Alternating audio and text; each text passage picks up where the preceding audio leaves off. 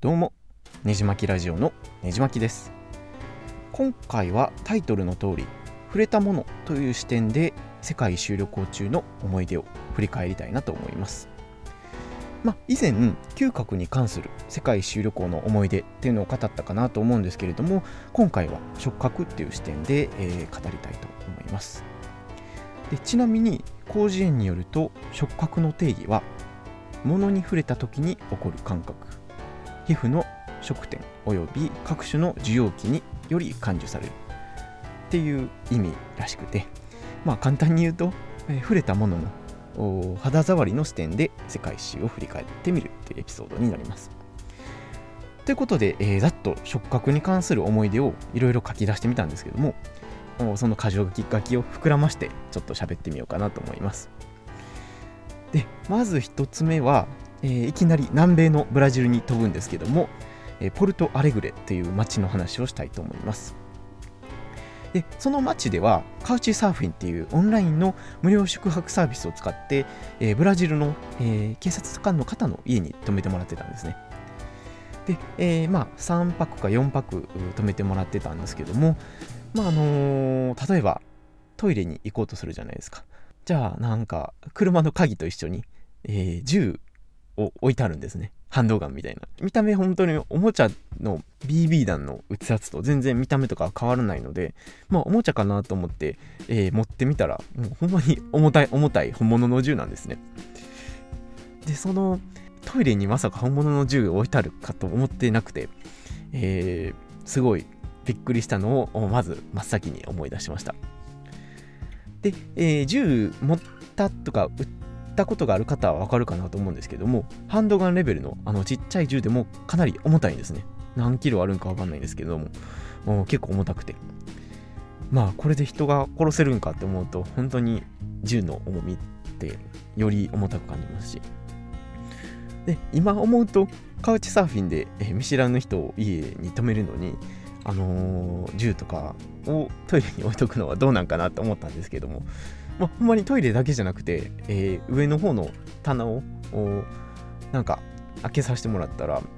食器とかを探す時に開けさせてもらったらなんかごっつい銃がニュッと現れたり えー、そういうところもブラジブラジルっぽくて、えー、いいかなと。よくはないんですけどあブラジルっぽさを感じました。まあ、あの別に包丁とかナイフでも人を殺めることはできるんですけどもやっぱりいろんな面で銃の方が危ないですよね。でアメリカで合法的に銃を撃ったことがあるんですけどもほんまに引き金を引けばほんまにおもちゃみたいに弾を撃てますしナイフとかだとなんか力を振り絞って刺さないといけないですけれどもやっぱり引き金引くだけと力を込めて刺すのとっていうのは結構ハードルがちゃうんじゃないかなと思うんですねなのでそのカッと来て撃ってしまったなんてことが多分ナイフよりは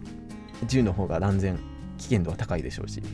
えー、タイムリーなんですけども最近あの日本の八王子でも拳銃で学生が自殺してしまったって話があると思うんですね。でこれ手に持ってたのがもしナイフやったらなんかどっか思いとどまってたりとか、えー、傷も致命傷まではいかなかったりする可能性もあったかもしれないと思ったりやっぱ銃って危ないなとブラジルに行って思いましたで、えー、あと余談なんですけどもこの止めてもらった警察官の方にあ懐かしいなと思って、えー、連絡をインスタグラムで取ってみたらなんとあの COVID-19 つまりあの新型コロナウイルスに感染していったみたいなんですね。で、えー、ブラジルって今本当に前回も喋ったと思うんですけども感染者数がすごいことになってて、えー、なんかポリス面の間でも大流行してみた大流行してたみたいです。ほんまに一言じゃなくなってるんやなっていうのを改めて実感しました。ブラジルのサンパウロとか特にえー、犯罪率が日本の850倍とかも言われてて、えー、すごい危ないの危ない、えー、国なんですけどもやっぱりそうなると拳銃を身近にトイレとか棚に忍ばせとかなあかんのかなと思うと日本って本当に平和やなと改めて思いましたで、えー、次はまたブラジルの話なんですけどもトイレの便器の話ですね。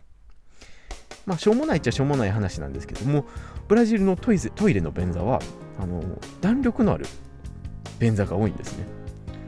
なんでなんかプニプニしてて、座るとこの体重の重みで、えー、柔らかく若干沈んでくれて、え、すごい落ち着く椅子なんですね。え、これが結構個人的には気持ちよくて、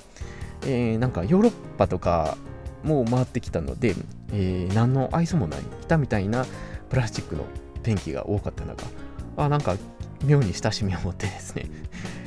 なんで、え、まあ日本ではこんなん見たことがないなと思って、わざわざ、え、トイレの中で写真撮ったのも覚えてます。まあ、またツイッターとかであげようかなと思いますけども、えー、まあ世界一周旅行であらゆる場所に行ったんですけど、このなんかプニプニした分岐はブラジルだけで見たかなと思います。なんか特許やったりするんですかね。まあの日本でもあるよっていう情報をお持ちの方は是非こっそりコメントで教えていただければ幸いです。でもう一つ触覚の視点でブラジルを語っておくと、えー、以前もこれ語ったあ強盗に襲われてナイフで切られた話ですね。でもこれをもう一回振り返りたいなと思うんですけども、まあ、あの夜ちょっと交通手段がなくなって、えー、まあ、バス停まで、えー、ほんの少し歩いていこうかなとした時に、えー、急に2人組の男に襲われて、えー、カバンを1個取られたっていう話なんですけどもで、えー、まあその南米とか特になんですけども襲われた時にあのー、なるべく抵抗せずにパッと渡すのがあルールっちゃルールなんですね。なんですけども、まあ、あまりに急にカバンを引っ張られたので、もう思わず引っ張り返して、えー、そのままずっと抵抗してしまったので、なんかその泥棒がしびれを切らしたのか、えー、最後の最後にナイフで手を切られたんですね。で、えー、実際そのもみ合いになってた時はナイフの存在にすら気づかんくて、で、えー、前で引っ張られてるカバンの紐をもう一生懸命掴んでる両手で掴んでたんですけども、まあ、確かに今思い返すとその掴んでた時になんか急に右手の親指が熱くなったんですね。で熱ってなってもうさすがに手を離して、えー、取られたんですけどもで、えー、パッと見るとなんか手に血がついてたので、えー、ペロッと舐めるとおすごい親指が深く切られてて、えー、まあ、傷の大きさは小さいんですけども、ほんまにざっくり中の骨が見えるぐらい切られてたので、もう、びっくりしてですね、もうすごい記憶に残ってます。で、あんまり刺される体験ってないかと思うんですけども、おなんか、痛いというより、なんか、熱っていう感じでしたね。ということで、えー、あの、襲われた話の思い出でした。で、他はですね、世界一周で、他語れることとすれば、えー、世界一周旅行の最中に、えー、とある格闘技をしばらくやってるんですね。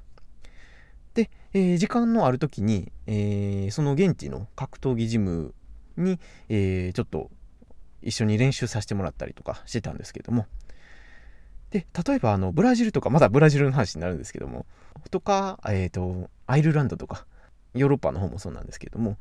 結構格闘技でプロを目指してやってるような方もいろいろいるんですねジムに。なのでもう男どもみんなガチガチに鍛えてて。で UFC で言うとネイト・ディアズかよって思うぐらいの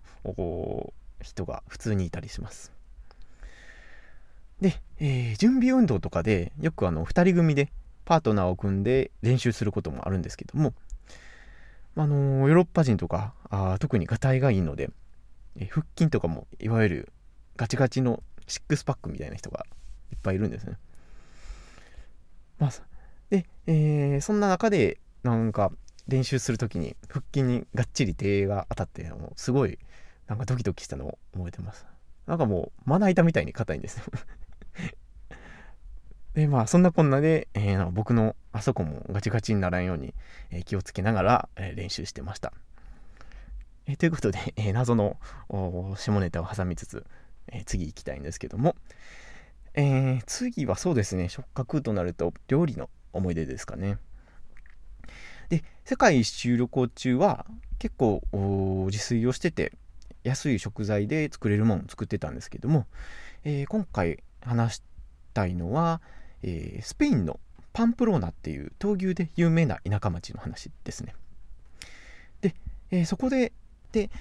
日本からの知り合いの家に泊めてもらってて。えでその人はスペイン人じゃなくてアメリカ人なんですけどももう結構5年ぶり以上の再会やったので、えー、いろいろもてなしてもらってですね。いろんな料理を一緒に作ってました。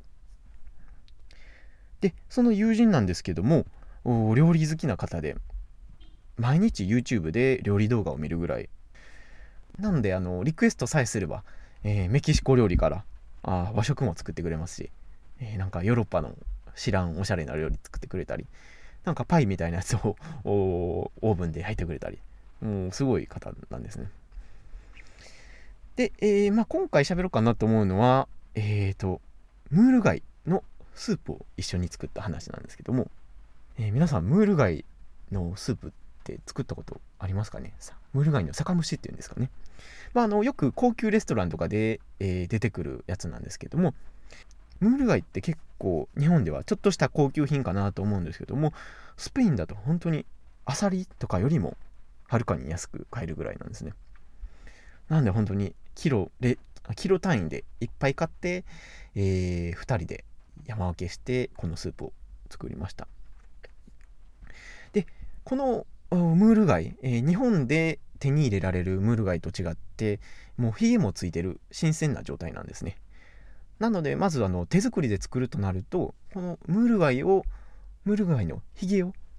抜くところから始まって、えー、これがすごい新鮮なあ体験だったかなと思います。でなんかムール貝の蝶つ貝のとこになんか上の方にヒゲがビヨーっと割りかし出てるんですね。でこれを貝をつかみながら下に引っ張るとプチプチっと切れるんですけどもこれがなんか触覚版の ASMR 的な感じでめちゃめちゃ気持ちよくて。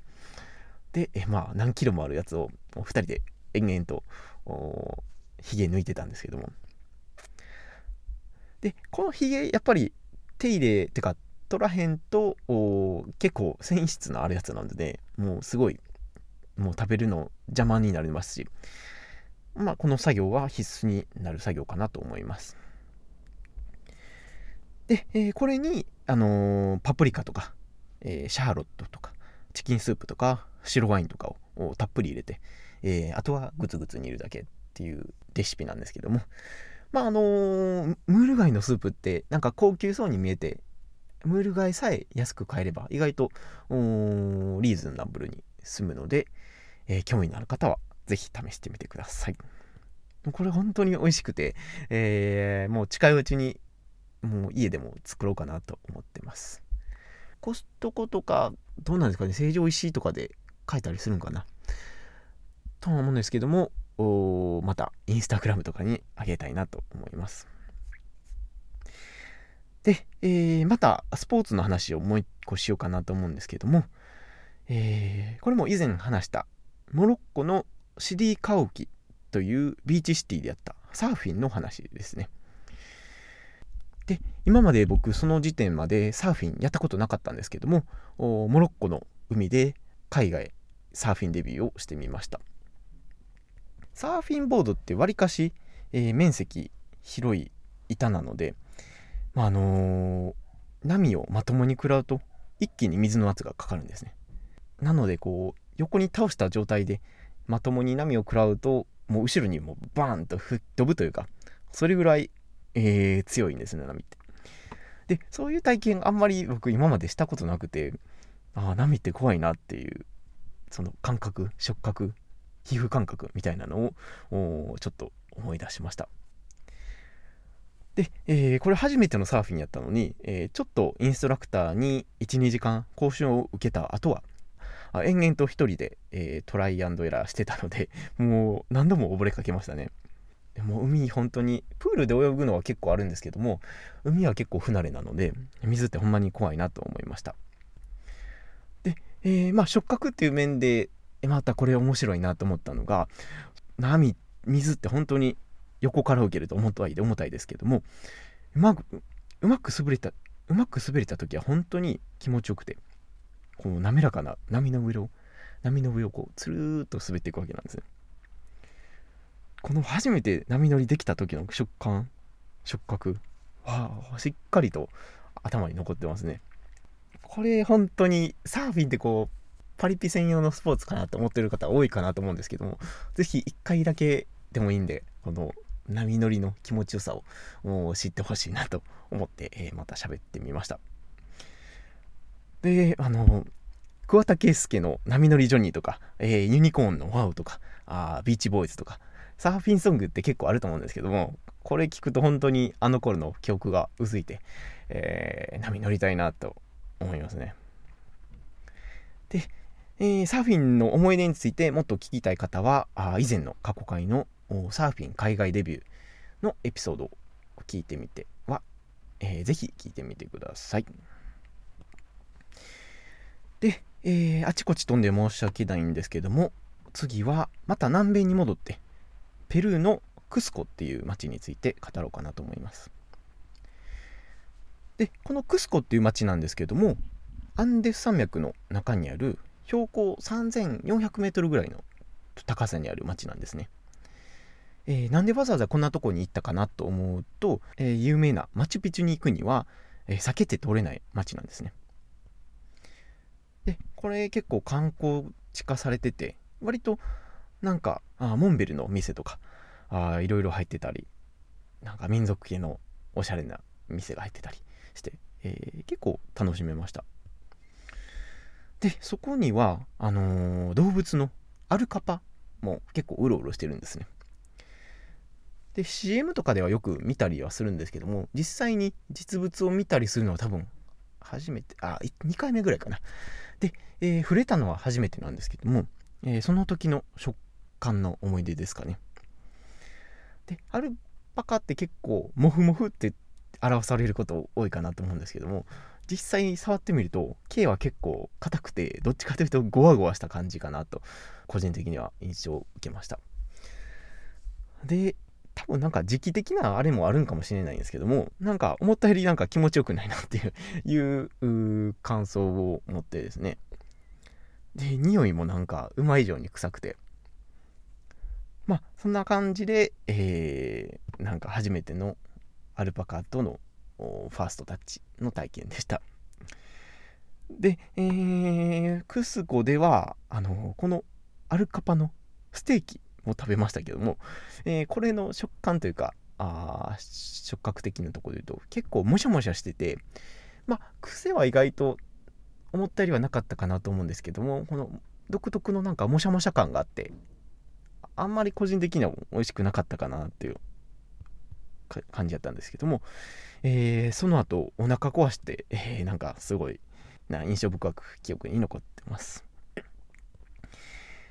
えー、という話は置いといて、えー、次はアジアに飛んでベトナムのホーチミンの話ですね。でベトナムっていうとやっぱりベトナム戦争が思い浮かぶ方多いかなと思うんですけどもそのベトナム南部の方がアメリカ軍から空襲を逃れるために地下に穴を掘って、えー、炊いてたみたいなんですけどもその穴を体験する口トンネルツアーみたいなのに、え、参加したんですね僕で実際にその戦争中も使われた穴を通ってくぐり抜けるみたいなアクティビティができるんですけどもこれが結構印象深くてですね。で実際もう本当に下に入ると真っ暗で、えー、かつかなり細いんですね。もう身をかなりかがめて入らへんと通るへんぐらいの広さで。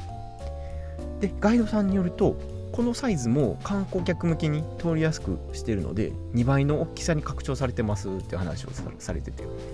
なので実際はこの半分かなと思うと、え、戦争ってほんまに過酷やなと思いましたね。でなんか土が妙にひんやりしてるところとかその辺もなんか、えー、肌感覚として残ってたりします。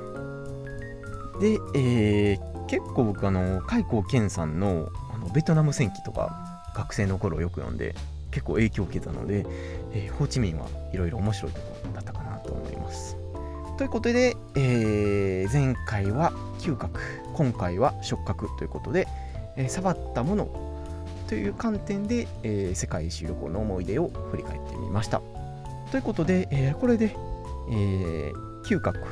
触覚について語ったので残りは視覚と味覚と聴覚かな。あ目と舌と耳という視点で見た世界一周旅行の思い出についてもまたあお話したいなと思います。であと最後に一つお知らせなんですけども皆さんのおかげでこのエピソードが実はねじまきラジオ100エピソード目の配信となります。パチパチパチパチということで。で、えー、次回もしくは、えー、次次回に、えー、ハッシュタグお便り会とねじ巻きに質問コーナーのエピソードを配信する予定なので、えー、ねじ巻きに対する質問やポッドキャストの感想などをお待ちしておりますので Twitter のハッシュタグねじ巻きラジオもしくは E メールなどでお待ちしてます。まあお便り来なかったらこのまま100エピソードで、えー、優秀の美を飾ってしまおうかなと思うので本当にお便りどしどし、えー、お待ちしてます。ということで、え、そろそろ話を終えたいなと思います。このポッドキャストを iPhone や iTunes で聞いていただいている方は、ぜひ登録やレビューをお願いします。では次のエピソードをお楽しみに。